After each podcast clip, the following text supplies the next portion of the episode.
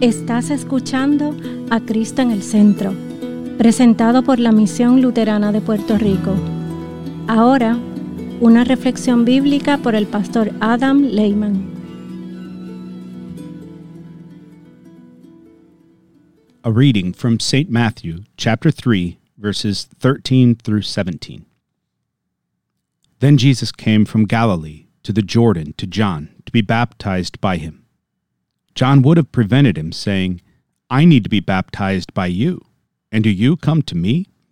But Jesus answered him, Let it be so now, for thus it is fitting for us to fulfill all righteousness. Then he consented.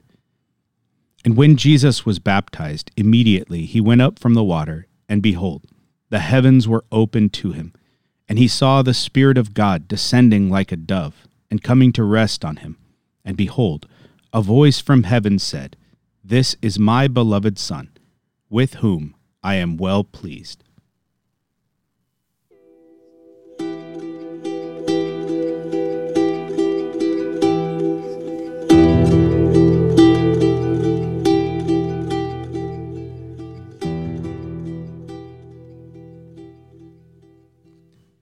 In the name of Jesus, Amen. Baptism of our Lord Jesus Christ seems to be a great mystery because baptism is a washing away of sins. But Jesus had no sins. John's baptism was a sign of repentance, but our Lord had nothing to repent of. This mystery is reflected in St. John's reaction. Knowing who Jesus is, knowing that Jesus is the Christ, the Son of the living God, the Lamb of God, who takes away the sin of the world, his reaction was to reject the idea that he should baptize Jesus. And he did so with the words that reflected his surprise I need to be baptized by you.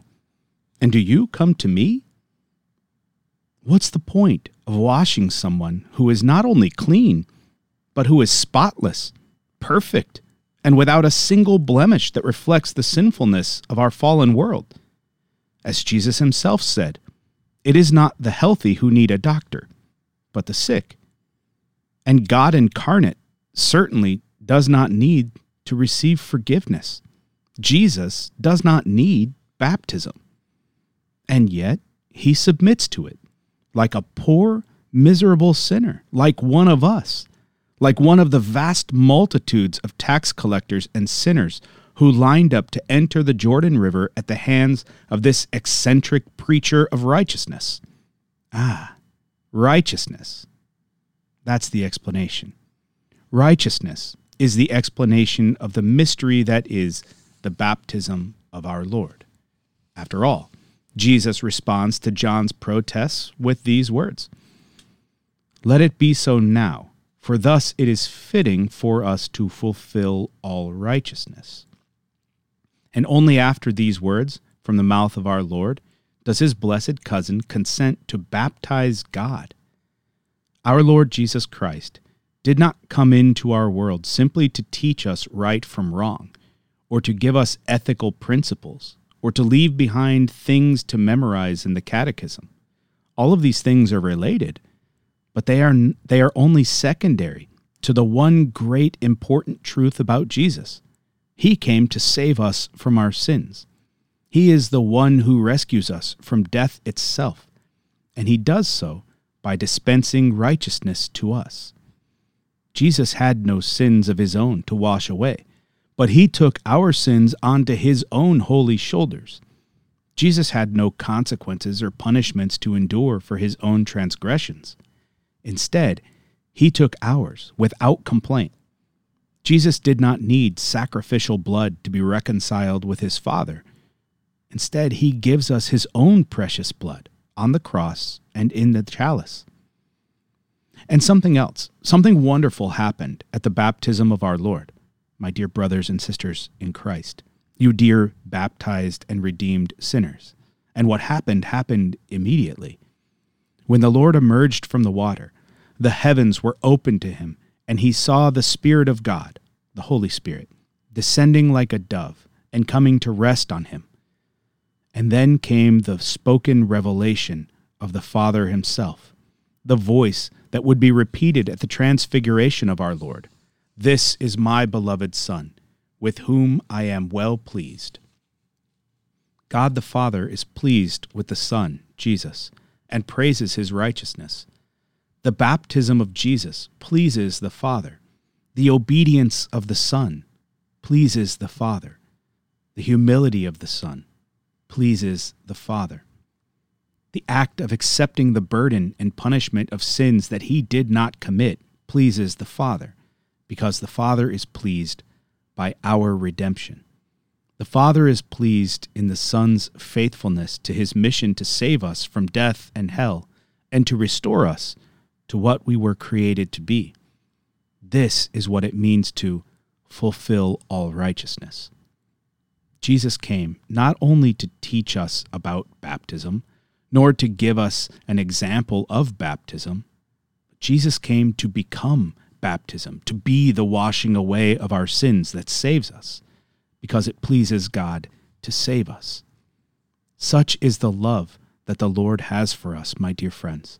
That love, that incarnate love, that redeeming love. It is the heart of the mystery of our Lord's baptism. So, we who have been baptized in the name of the Lord, the triune name of the triune God, numbered among his redeemed, who are grafted into his church and married to the perfect bridegroom, have been raised to righteousness with Christ, who emerged triumphant from the water and from the grave. As St. Paul wrote, not many of us are considered wise by human standards. Not many of us are of our own nature powerful, nor are many nobles. Yet here again is the mystery my dear brothers and sisters, the love of God and the mystery of the righteousness that He gives us. But God chose the foolish of the world to shame the wise, and the weak of the world to shame the strong, the low, and those who do not even count in the eyes of the world, so that no one can boast in His presence. In fact, we confess with St. John I need to be baptized by you, Lord Jesus.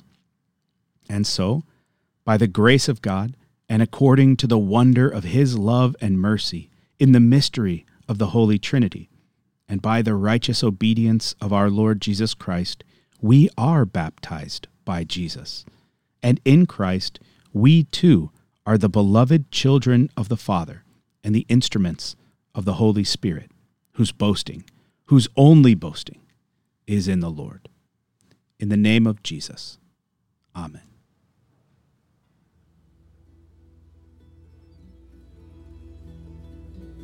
Esta ha sido una presentación de la Misión Luterana de Puerto Rico, a Ministry of the Lutheran Church, Missouri Synod. Para conocer más, visítanos en www.cristoenelcentro.com.